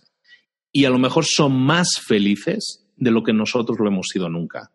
Entonces tenemos que entender, como padres, es nuestra responsabilidad ser capaces de darles a nuestros hijos la libertad de escoger no, como tú estabas diciendo, de imponerles una cadena, aunque sea de oro, porque sigue siendo una cadena. Totalmente. Oye, dando un giro inesperado, Luis, por ejemplo, ahorita seguramente nos está escuchando gente que está súper, bueno, sí es cierto, no me gustan los lunes. Sí es cierto, no me gusta como quedarme en esta, en este camino nada más porque ya tengo tiempo invertido, camino recorrido, porque ya me aventé la carrera, la maestría y el doctorado. Pero Luis, no tengo una idea. no tengo ideas, no, no sé cómo activar esta creatividad dentro de mí, de qué alternativa podría haber. Me siento medio seco y aunque sé que no estoy en el lugar correcto, no sé por dónde buscarle. ¿Cómo le hacemos para activar esta creatividad? Las ideas, las ideas de negocio están sobrevaloradas. Empecemos por ahí. una idea de negocio no es, eh, no es el, no es jauja. O sea, no, una idea de negocio no es nada. Literalmente no es nada más que una idea. Es un pensamiento. Una idea no es nada en sí mismo. Tenemos millones de pensamientos todos los días. Entonces, tenemos potencialmente la capacidad de crear millones de ideas todos los días. la idea no es el problema. El problema es qué haces con esa idea. Ideas, mira, una, una, forma muy fácil de tener ideas de negocio, te digo una, es un secreto. Tienes que ir a una página web, no es muy conocida, se llama Google. Pon ideas de negocio. Escribe ideas de negocio en Google y a ver qué pasa. Ahí vas a tener miles o decenas de miles de ideas. Así te lo pongo, así de fácil. Las ideas son gratis hoy en día. Ese no es el problema. El problema es qué vas a hacer con esa idea. Si yo te digo, oye, una buena idea de negocio pudiera ser que montaras un negocio de, yo qué sé, hacer páginas web, porque es un buen negocio. Bueno, pues tú me dirás, ay, no, pero es que hay muchas, es que hay mucha competencia. Bueno, pues es que hay que hacerlo bien, hay que hacer las cosas. Y, hacer un negocio de páginas web puede ser un muy buen negocio. Igual que puede ser un muy buen negocio hacer una marca de refrescos. O puede ser un muy buen negocio hacer cerveza artesanal, si eso te gusta hacerlo. Y vender, aunque solo sean 100 botellas al año, eso también puede ser un negocio. O sea, negocio puede ser todo ese no es el problema. El problema no es la idea, el problema es qué haces con esa idea. Mucha gente se queda atorada en eso. No, quiero tener la idea perfecta. Y cuando tienen, creen que es la idea perfecta, ¿sabes cuál es el siguiente paso? Hmm, el logo. Voy a pensar en un logo. Ahora voy a pensar en los colores corporativos. Ahora voy a pensar en cómo voy a hacer mi página web. Ahora voy a pensar las tarjetas de presentación. Y empiezan a pensar en todo lo que no importa de un negocio, todo lo que yo hice mal también, en la secretaria, en poner la decoración, en todo eso, todo lo que necesitas hacer primero no es eso, sino poner en práctica tu idea. Mencionábamos un poco al principio lo de, lo de validar las ideas. ¿Qué es validar una idea? Una idea es ir al mercado, si lo decimos así como definición, es ir al mercado y decirle a la gente, hey, tengo esto, ¿a quién le interesa? Si tú tienes una una idea o un producto, ¿por qué no agarras una mantita, te vas al, un domingo un tianguis o un mercadito y la pones ahí a vender y a ver si se te vende?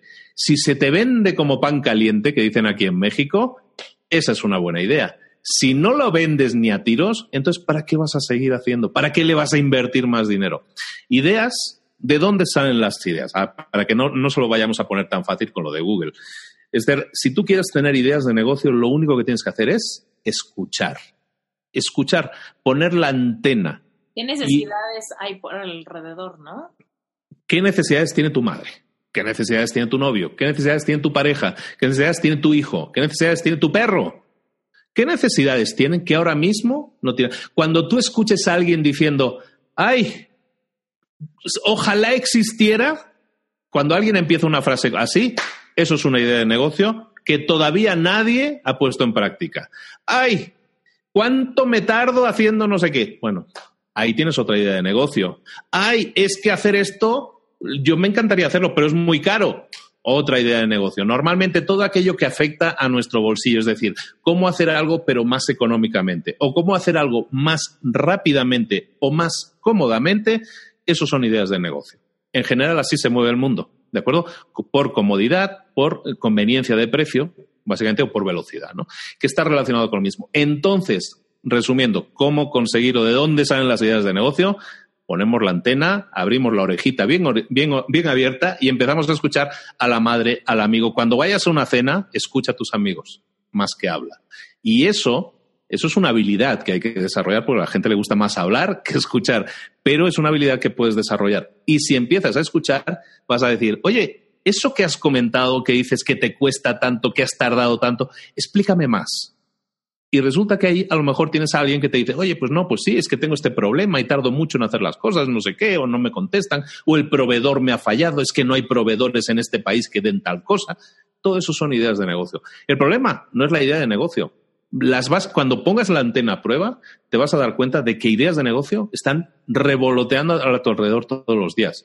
El problema es, escoge una, ponla, ponla a prueba y si funciona, ponla en práctica. la ejecución, o como dice alguien por ahí, pasar a la acción. ¡Wow! Me encanta. Me encanta. Oye,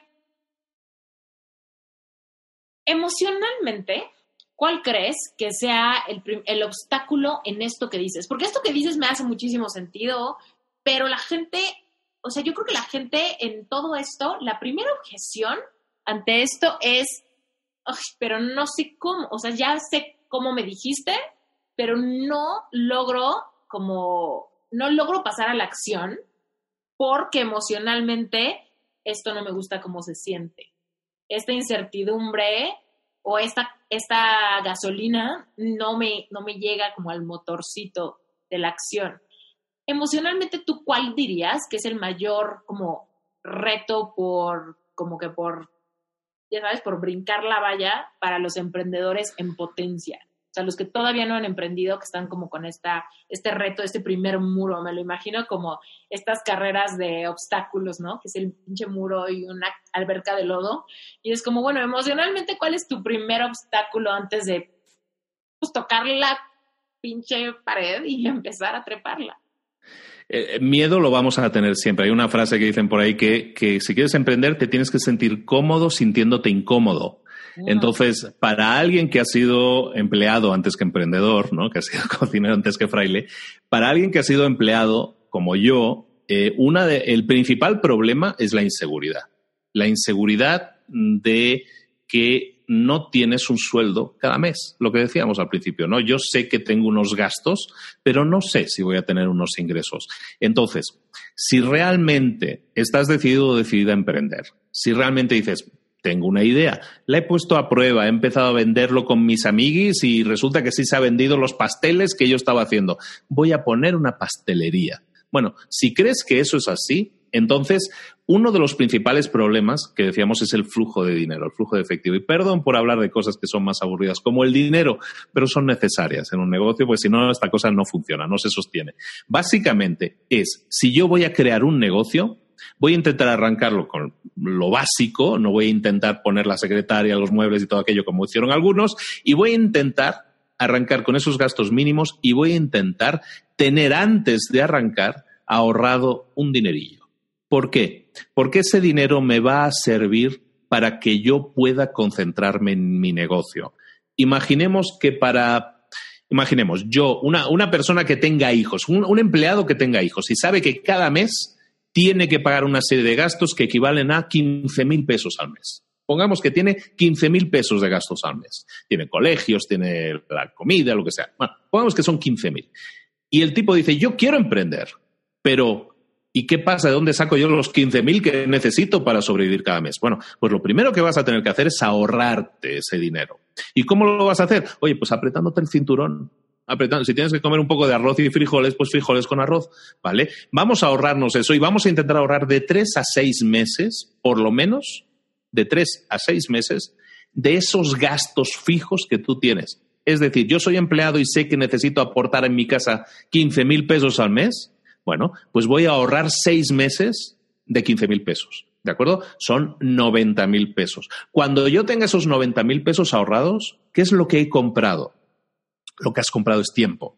Lo que has comprado es seis meses de tu vida en los que no tienes que pensar en los gastos. Y si no tienes que pensar en los gastos, el 100% de tu enfoque va a estar en dónde? En ese negocio que quieres arrancar, que no va a ser fácil, que hemos dicho que hay subidas y bajadas, que hay problemas, que las cosas en, el papel funcionan siempre, pero en la realidad se, se desvían. Entonces, si tú compras tiempo, y comprar tiempo es simplemente hacer un número, hacer un número que digas qué es lo que yo necesito para sobrevivir cada mes. ¿Son 15 mil pesos? ¿Son 8 mil pesos? ¿Son 25 mil pesos? Para cada persona es diferente, pero esa es tu cifra. Calcula esa cifra, la multiplicas por 6 y cuando tengas eso ahorrado, entonces sí emprende, porque te has comprado tiempo. Si puedes comprarte un año de tiempo, mejor. Pero si ya te urge y dices, bueno, pues vamos a apretarnos el cinturón, vamos a conseguir esos 90, 100 mil pesos que necesito para estar seis meses sin tener que pensar en la factura de la luz, en el colegio de los niños, en cómo voy a hacer para que coman mis hijos y mi familia, sino que voy a estar concentrado al 100% durante seis meses en arrancar mi negocio.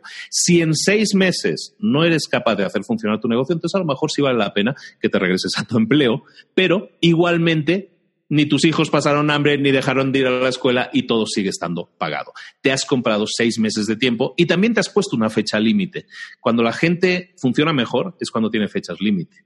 La procrastinación, esa palabra, una palabra muy de moda, es simplemente que yo voy aletargando las cosas, las voy dejando, las voy dejando. ¿Por qué? Porque tengo tiempo para hacerlas. Si yo sé que mi fecha límite es de aquí a seis meses, yo voy, vamos, voy a perder la vida si es necesario para dejarme la piel y que mi negocio funcione.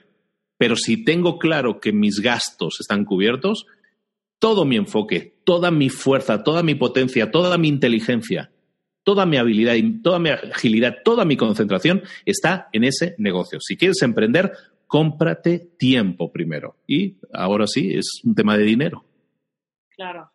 Sí, además de que en ese tiempo en el que estás ahorrando la lana que te va a servir de colchón para comprarte tiempo, puedes ir avanzando con todas las, con varias cosas de tu idea, ¿no? El otro día hablaba con alguien que me decía que quería poner justamente un restaurante no, quiero poner un restaurante porque me encanta, me encanta eso y me encanta la gente y me encanta el servicio al cliente y me encanta todo eso. Padrísimo, qué bueno. Pero pues todavía no, estoy ahorrando, ¿no? Y cuando tenga lana, pues voy a hacerlo. Entonces yo le decía, ah, padrísimo, ¿y de qué tipo de comida va a ser? Me decía, ah, no, no lo he decidido, yo creo que internacional o quizá mexicano o tal vez una cadena de sushi, no sé. Y yo, ah, oye, ¿y cómo se va a llamar o qué? no, no, no, no he pensado en el nombre. Y yo, es que tienes que registrarlo y quizá, ¿no? Tienes que tener varias opciones, no sé cuál. No, no, no, no he investigado cómo es ese proceso.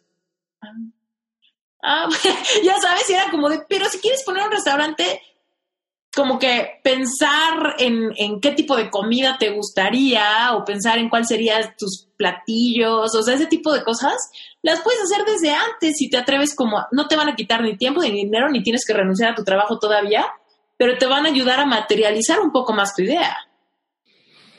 Sí, lo que estábamos hablando antes, lo que te comentaba antes es si ya tienes clara la idea, si ya te has decidido arrancar, evidentemente, ¿no? Y necesitas todo el 100% de la atención. Pero tienes toda la razón. La, mayor parte de la gente tiene que madurar esas ideas. Eh, un ejercicio interesante que podríamos empezar a hacer todos es el de dibujar en un papel cómo es nuestro día. ¿Cuántas horas duermo? ¿Duermo siete horas? Perfecto. De 24 horas duermo siete. ¿Cuántas horas trabajo? Trabajo ocho más los transportes, las idas y las venidas. Diez horas, ponle. Bueno, pues son 17 horas, ¿no? Sumándolo del sueño.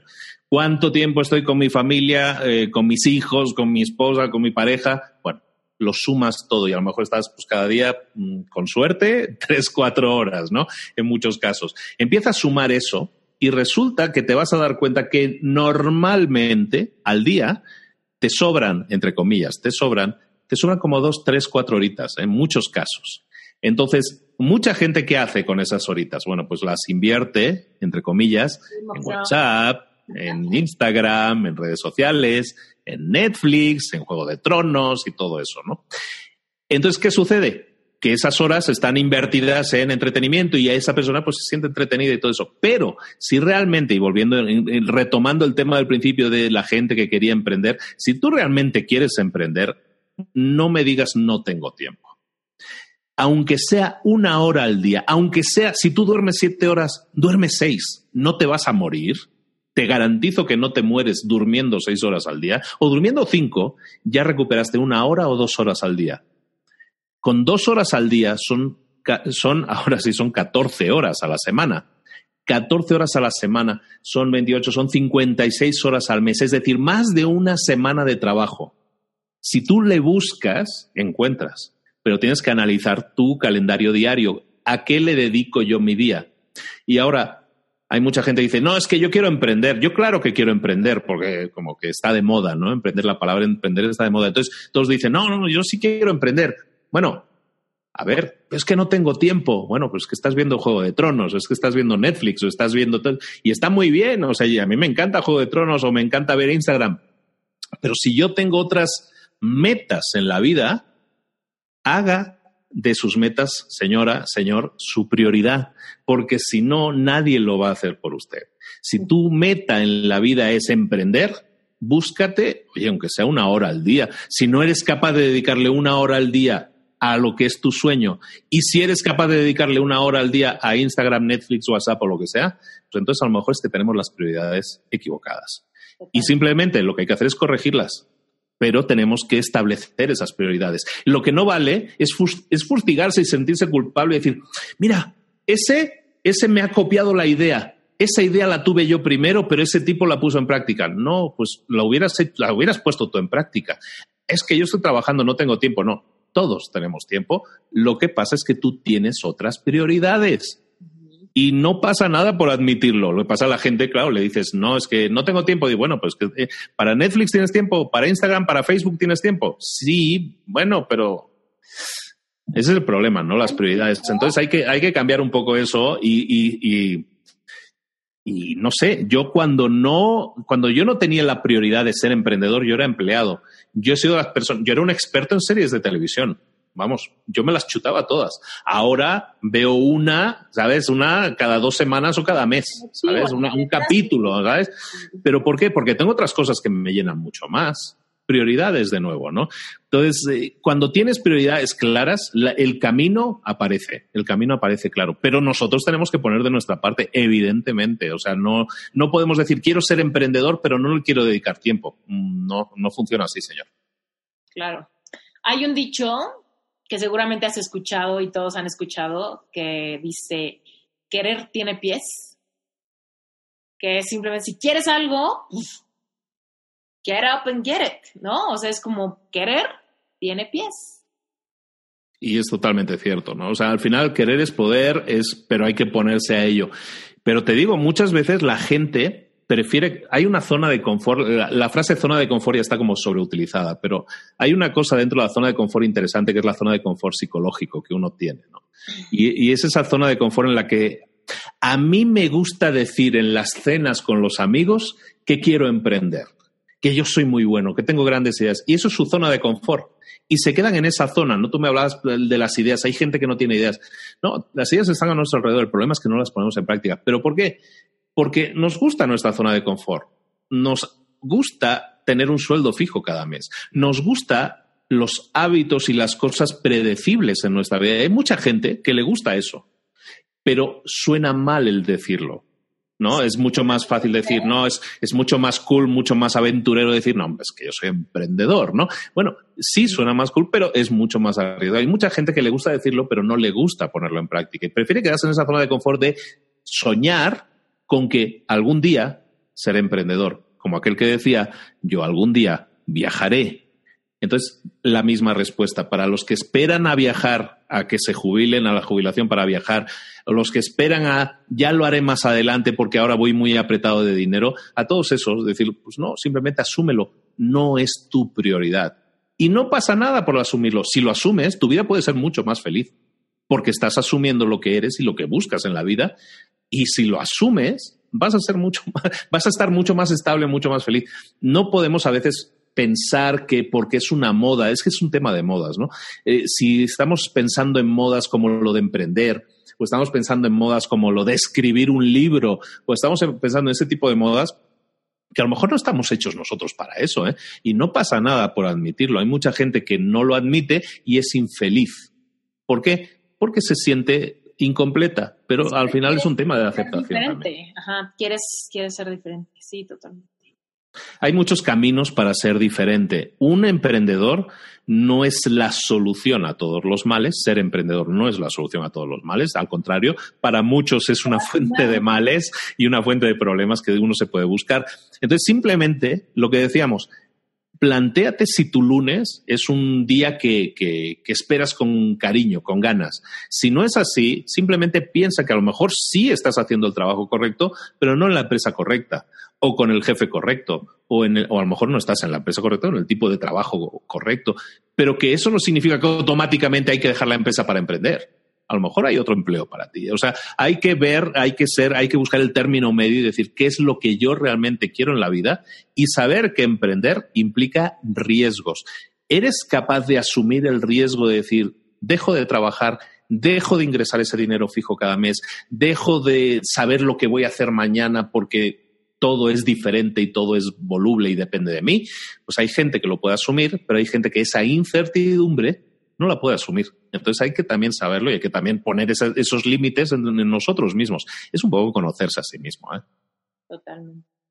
Oye, Luis, ¿quién mejor que tú para a alguien que esté aquí en este emprendimiento en potencia, me tengo que organizar, estoy validando mis ideas, ¿qué libro le recomendarías? Para ese como emprendedor en potencia de apenas empiezo, ¿qué libro me vendría muy bien leer? Hay varios libros, hay varios libros recomendables. Te, te, disparo hay unos cuantos, porque se, me complica.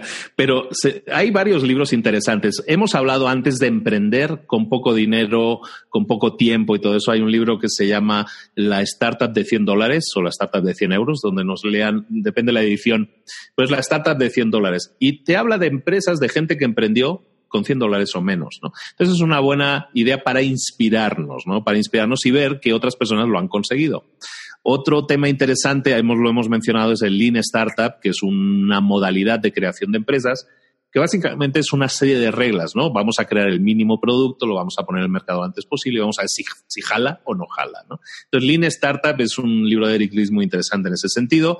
Y hay otro que se llama El arte de empezar, que es un señor que se llama Guy Kawasaki, que trabajó en Apple, y eh, el arte de empezar está muy bien para todos aquellos que quieren un manual de instrucciones que les diga, bueno, paso uno tienes que hacer esto, paso dos tienes que hacer esto. El arte de empezar es muy eso, ¿no? Entonces el arte de empezar les puede ayudar mucho. Y por último, ya te cuelo otro, hay un libro que siempre recomiendo, está escrito por un español. El libro se llama El libro negro del emprendedor.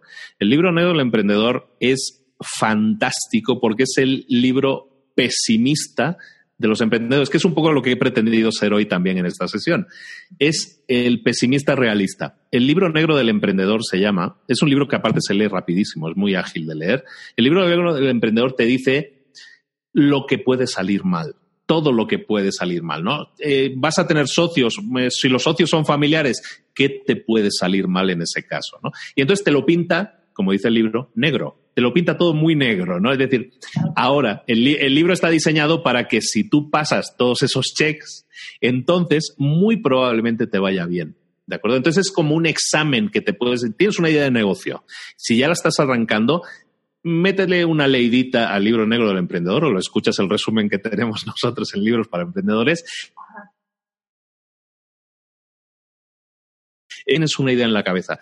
Porque te va a poner a examen todos esos puntos que a lo mejor no estás teniendo en cuenta, que si los socios, que si el dinero, que si los sistemas, que si la, contratación de la gente. Hay muchos temas que te pueden ir mal en una empresa y ese libro te los enumera y te dice lo que te puede salir mal, ¿no? Y es un poco como la tostada con la mermelada que siempre se cae por el lado de la mermelada.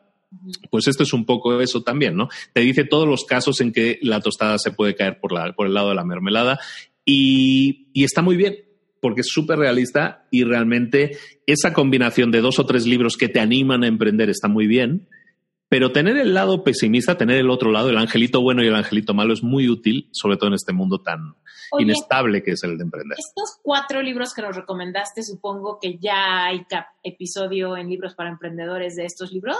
De todos. Todos están. si quieres ir a libros, si alguien dice otra excusa, es que los libros son muy caros, que es una. O sea, no me lo puedo creer que la gente siga diciendo eso, pero bueno, si la gente de los libros son muy caros, eh, bueno, hasta los pueden piratear, porque luego se piratea todo el libro por internet, pero si no, en Libros para Emprendedores, que es un podcast que es gratuito, que lo escuchas en Spotify o en cualquier plataforma, en YouTube también incluso, ahí están resumidos y pues son resúmenes como de una hora, hora y pico, en los que te resumo un libro completo, ¿no? Entonces, todos estos libros lo están ahí también, y si no, de nuevo, eso es un resumen. Te aconsejo que los leas porque, porque vale mucho la pena. Realmente son buenas herramientas para, para emprender. Totalmente. Luis, dinos en dónde te encuentra la gente. Evidentemente, tu podcast de libros para emprendedores está buenazo. Seguramente a todos los que nos están escuchando ahorita, si les gusta leer, padrísimo leer el libro completo, pero si no, de una vez vayan y hagan una búsqueda en los episodios de Libros para Emprendedores para encontrar estas recomendaciones y darle seguimiento a este a este episodio para que puedan como eventualmente llegar a la acción. Pero bueno, cuéntanos más, Luis, ¿dónde te sigue la gente? ¿Qué deberían de estar, dónde se deberían de estar suscribiendo para estar al tanto de todo lo tuyo? Está muy fácil. Hay una página que se llama librosparaemprendedores.net. Librosparaemprendedores.net y esa es la puerta de entrada a mi mundo. ¿Vale? Entonces ahí vas a encontrar todos los resúmenes de libros. Ahí están los ciento y pico resúmenes de libros que llevamos hechos hasta ahora. Están eh, acceso al otro podcast que tengo que se llama Mentor 360. También están ahí los episodios. Eh, si te quieres dar de alta en la lista de correo, eh, vas a recibir más o menos unos de momento 70 mails con información de valor. Es como, un, es como si recibieras de regalo varios libros, porque sumados son como varios libros. Entonces ahí tienes un montón de información de valor, eh, todo gratis. Y bueno, pues hay librosparaemprendedores.net, es la puerta de entrada, y son dos podcasts, libros para emprendedores en el que resumimos libros, y eh, Mentor 360 en el que cada día de lunes a viernes pues traemos a un mentor, a una persona experta top mundial en una temática y con la que estamos ahí dando también tips diarios para crecimiento personal y profesional.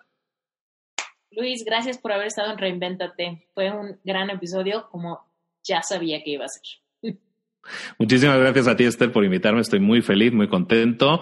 Aparte, compañerita de, de casi de día de cumpleaños, que vamos, tenemos, tenemos muchas cosas en común. Ya habíamos estado hablando un poquito antes de la grabación y eso parecía, pero se ha confirmado que sí estamos súper alineados también y eso me, me llena de alegría porque me encanta conocer a gente alineada con los valores de uno y con lo que hemos estado hablando, no con ganas de dar, de compartir con los demás.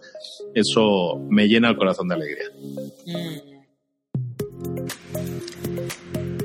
Es momento de invitarte oficialmente a que te registres en esteriturralde.com diagonal Epic Self.